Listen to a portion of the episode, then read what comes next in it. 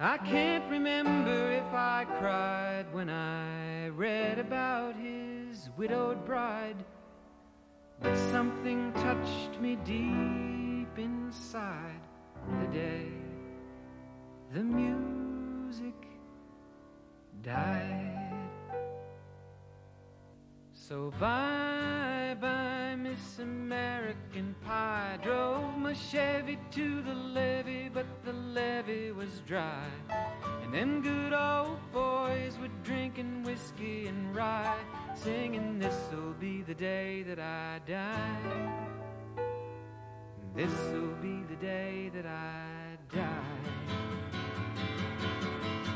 Vamos a marcar una fecha en rojo en el calendario, 1 de marzo. Este próximo 1 de marzo, Texas va a rendir homenaje a los soldados de origen vasco que combatieron en la Segunda Guerra Mundial alistados en el ejército de los Estados Unidos. Se trata de un hecho sin precedentes, un hito, un reconocimiento que llega tras años de un arduo y complejo trabajo para identificar a quienes fueron, quienes fueron esos vascos de origen o descendientes que formaron parte de la cuota vascoamericana en el conflicto. El congresista demócrata de origen vasco, Rafael Ancía, será quien eh, presente la resolución de carácter honorífico. Hablamos de al menos 1.100 vascos o americanos de origen vasco que lucharon, que se dejaron la piel y en muchos casos la vida.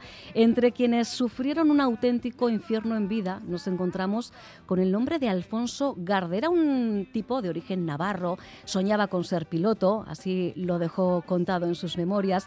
Alfonso fue enviado al frente de guerra en Europa. Su avión fue abatido pero él consiguió saltar en paracaídas. Decía, todo lo que recuerdo es que tiré de la anilla de mi paracaídas, me desmayé por falta de oxígeno, mi viaje debió haber durado unos 30 minutos. Le hicieron prisionero y le llevaron a Budapest y tras pasar frío, hambre y muchas penurias fue sometido junto con otros prisioneros a la llamada Marcha Negra o Marcha de la Muerte, una travesía de 800 kilómetros a pie en la que 3.500 soldados aliados murieron.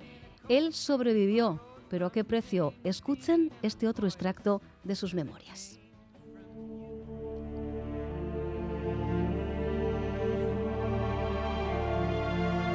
Una mañana temprano nos informaron de que íbamos a evacuar el campo de prisioneros.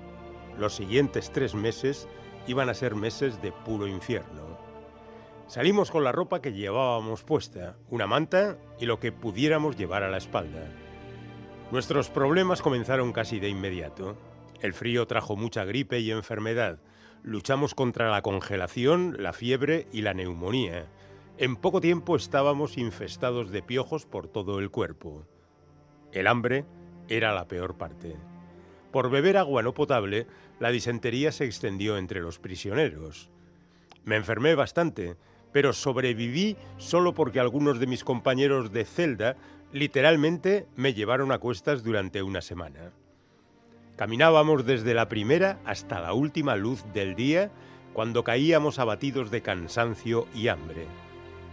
En cuanto a la comida, teníamos poco para comer, excepto patatas hervidas, rábanos recogidos por el camino y hogazas de pan que había que dividir en 20 partes. Sobrevivíamos cada día gracias a las escasas limosnas que nos daban los civiles a lo largo del camino. Cambié mi reloj por una hogaza de pan y un trozo de salchicha. Mi anillo de graduación fue por una docena de huevos cocidos. Curiosamente, Alfonso Garde hizo la misma trayectoria que su padre, Mauricio Garde, de Urzanqui, Navarra, eh, la misma que había realizado 32 años atrás, con tan solo 19 años. Quiero que también escuchéis el mensaje que esta misma mañana nos ha enviado su hija, Sara, Sara Garde, en la antesala de este importante homenaje. Hello, my name is Sara Garde Davila. Mi nombre es Sara Garde Dávila. Mi padre era Alfonso Justo Garde Marcilla, de ascendencia vasca de la región de Navarra, nacido en Baug, Nuevo México.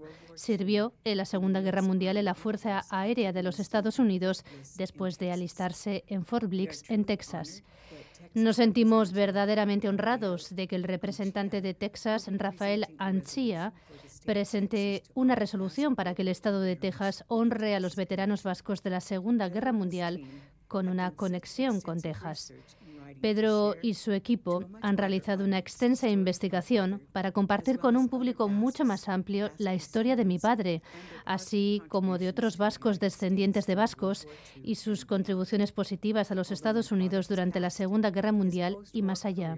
Aunque mi padre falleció, su carrera de posguerra fue como educador, tanto en el aula como en la administración. Mi familia continúa honrando su legado, celebrando su historia, promoviendo su fuerte compromiso con la educación y comprendiendo que su herencia es una parte importante de su historia.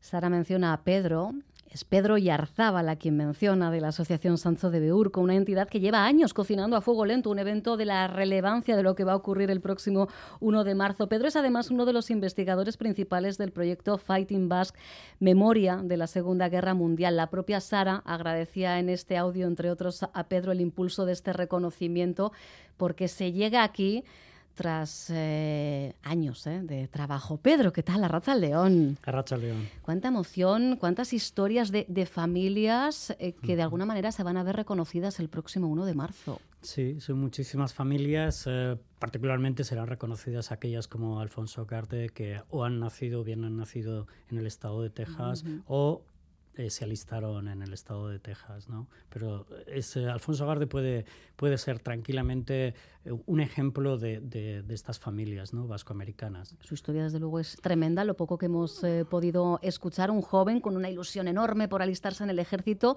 y un milagro que llegase vivo al final de la guerra, ¿no? Sí, y de hecho eh, sus memorias son escritas 40 años después de los 40 años después. Sí, en palabras de su hija Sara, a la cual agradezco enormemente eh, el audio, eh, lo único que, hablaba su padre de la guerra era solo mencionaba el, día que fue abatido. Era lo único que mencionó de la guerra. Todos los años tenía una pequeña ceremonia y el 23 de agosto de 1944, cuando fue abatido, pues todos los 23 de agosto es como haber nacido de nuevo y celebraba simplemente. Eso era lo único. La referencia. Posteriormente encontraron, encontraron sus memorias, que le había escrito para, para, comunicar, para que supieran realmente lo que le había pasado a sus hijos y a sus nietos. ¿no? Hablábamos eh, en la introducción, al menos 1.100 vascos, vascos americanos, cuyas biografías habéis elaborado, eh, bueno, con, con, mucho mimo. Ha habido que dotar de tiempo, de esfuerzo a una tarea eh, que no es sencilla, porque claro, ¿a qué fuentes, a qué documentos recurrir, Pedro? Bueno, es un trabajo de hormiga. Realmente lo que tenemos ahora entre manos es más de 1.100 biografías, como tú bien has dicho, eh, completadas. Eso quiere decir que no solo hemos dotado un sentido al veterano en cuanto a, su pasado militar, lo que hizo. Sí, no es un nombre, un apellido y un rango. No, es muchísimo más, es más complejo. Hablamos de toda su vida y en el caso, en el caso de estos 1.100, normalmente unos 90%, casi un 85-90% son hijos de. Con lo cual te tienes que retrotraer también a, los padres y también cubrimos las biografías de los padres desde que salen de, desde que salen de Euskal Herria hasta que llegan y el proceso de asentamiento y evolución que tienen. Entonces, de estas 1.100, eh, estimamos que puede haber muchísimas más. hemos, hemos complementado ya, eh, finalizado la investigación en 45 estados, más Washington DC y Puerto Rico. Ya os habéis movido, ¿eh? Y nos quedan unos cuantos estados más que posiblemente nos den una sorpresa y lleguemos a estos 1.400 que nosotros estimamos, teniendo en cuenta que el 85-90% son hijos de emigrantes vascos, eh, unos 200 son nacidos aquí, que es un hecho, eh, los datos bueno, hablan por sí solo ¿no? de, la, de la importancia, de la magnitud de, de la magnitud de la investigación, teniendo en cuenta que por muy meritorios los trabajos que se hicieron anteriormente sobre la Segunda Guerra Mundial no teníamos constancia de más de, una, de unas pocas decenas eh, de vascos que se habían alistado en las Fuerzas Armadas americanas durante la Segunda Guerra Mundial. Y la labor de hormiguita de, de ir eh, eh, alistamiento por alistamiento, censo de alistamiento por cada condado, eso es, por condado, por estado, hasta completarlos, identificando estos apellidos que podrían tener un origen de Euskal Herria, ya fueran euskaldunes o, castellanos o franceses, eh, por la parte que corresponde a Iparralde, y contrastarlos con diversas fuentes hasta saber realmente que hemos, ah, que hemos dado con un, eh, veterano de origen vasco. Eh, ¿Cuándo empezasteis, Pedro? Eh, vamos a cumplir ocho años de la investigación. Sí. Ocho años, un largo periplo ya. Claro, para esto se necesitan medios, entiendo. No sé si habéis tenido toda la ayuda necesaria eh, para llegar a, donde habéis llegado, que es ya mucho, desde luego. Te podría decir que eh, los medios nunca van a ser suficientes, ¿no? Mm. Em, para hacer una investigación de esta, indudablemente necesitaríamos muchísimos más medios. Eh, eso, eso, es como, como, todo, ¿no? Cuando, cuando nos enfermamos todos, todo el mundo estaba apostando por, por incrementar el presupuesto en las ciencias, en las ciencias De repente nos interesamos efectivamente por eh, invertir en investigación, ¿verdad? Y ahora ya se nos está olvidando de que realmente la investigación es la que eh, el, el, hecho de haber investigado esto, de haber podido rescatar del olvido a toda una generación y aún todavía no, no se ha completado eh, el estudio, ha posibilitado que, que, tengamos este, este gran evento el próximo 1 de marzo. Decíamos que será una resolución que presente oficialmente eh, Rafael Anchía, con quien creo que, que habéis trabajado ¿no? también mucho en este tiempo. Llevamos meses, eh, meses trabajando esta iniciativa. La iniciativa eh, surge, surge en unas conversaciones que mantuvimos sobre esta gran generación eh, de vascos americanos que es realmente es muy, muy desconocida.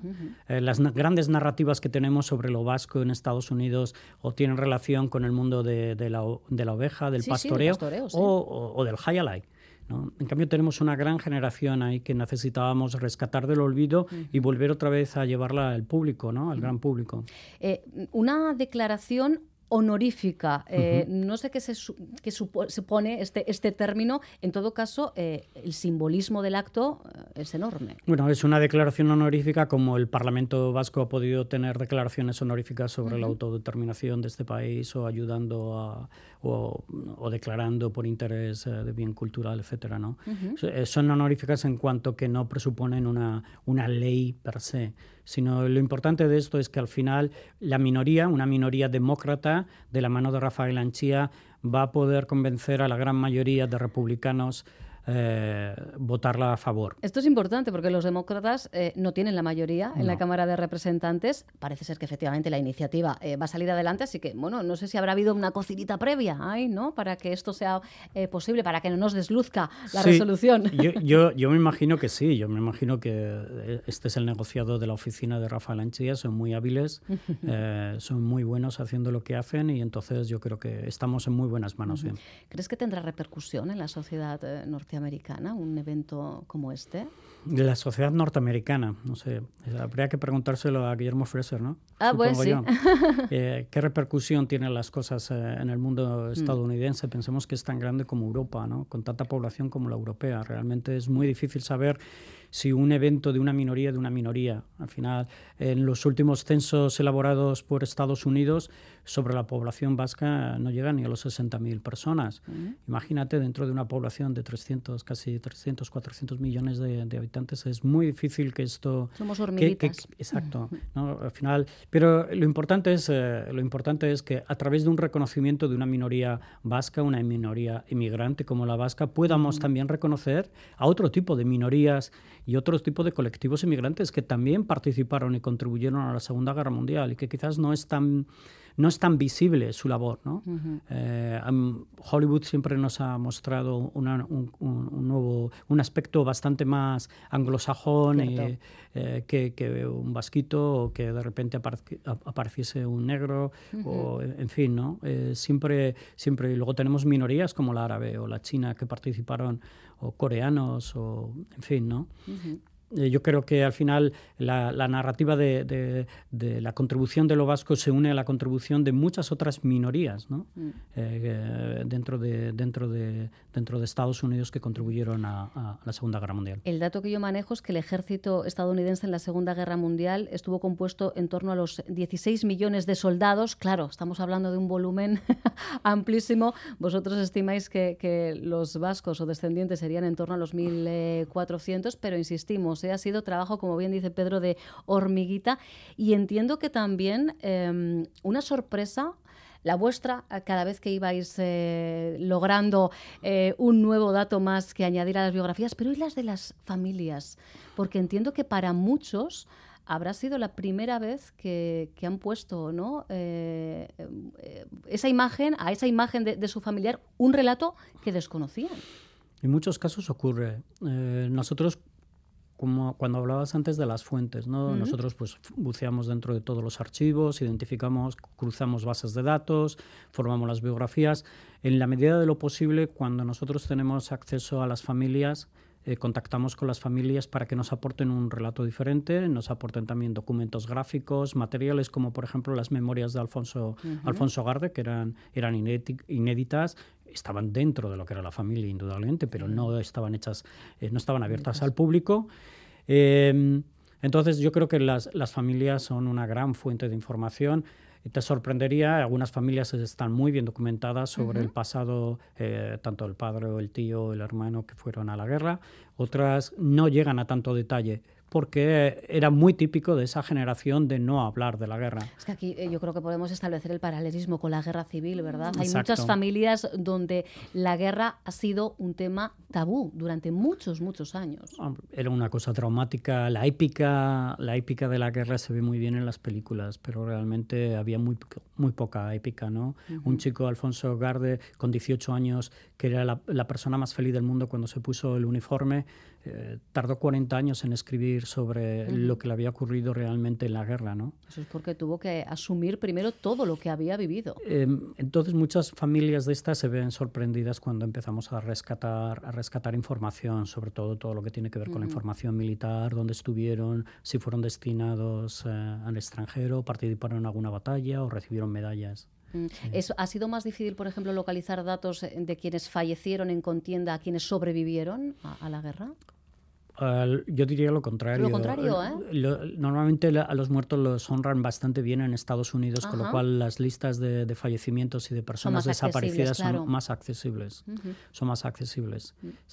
Luego la dificultad de tener también, eh, de poder identificar a estas personas es bastante, y luego con, esa dispersión que nos decías, evidentemente, ¿no? por los diferentes estados. Es que eso ya en sí mismo es una complicación. Mira, nos preguntan en el 688-840-840, dice, ¿se puede saber si hay, continúa alguno vivo o cuándo murió el último soldado vasco? Pues no sé si es afinar demasiado el, el dato, pero... Eh, sí que continúa alguno vivo, hemos intentado contactar...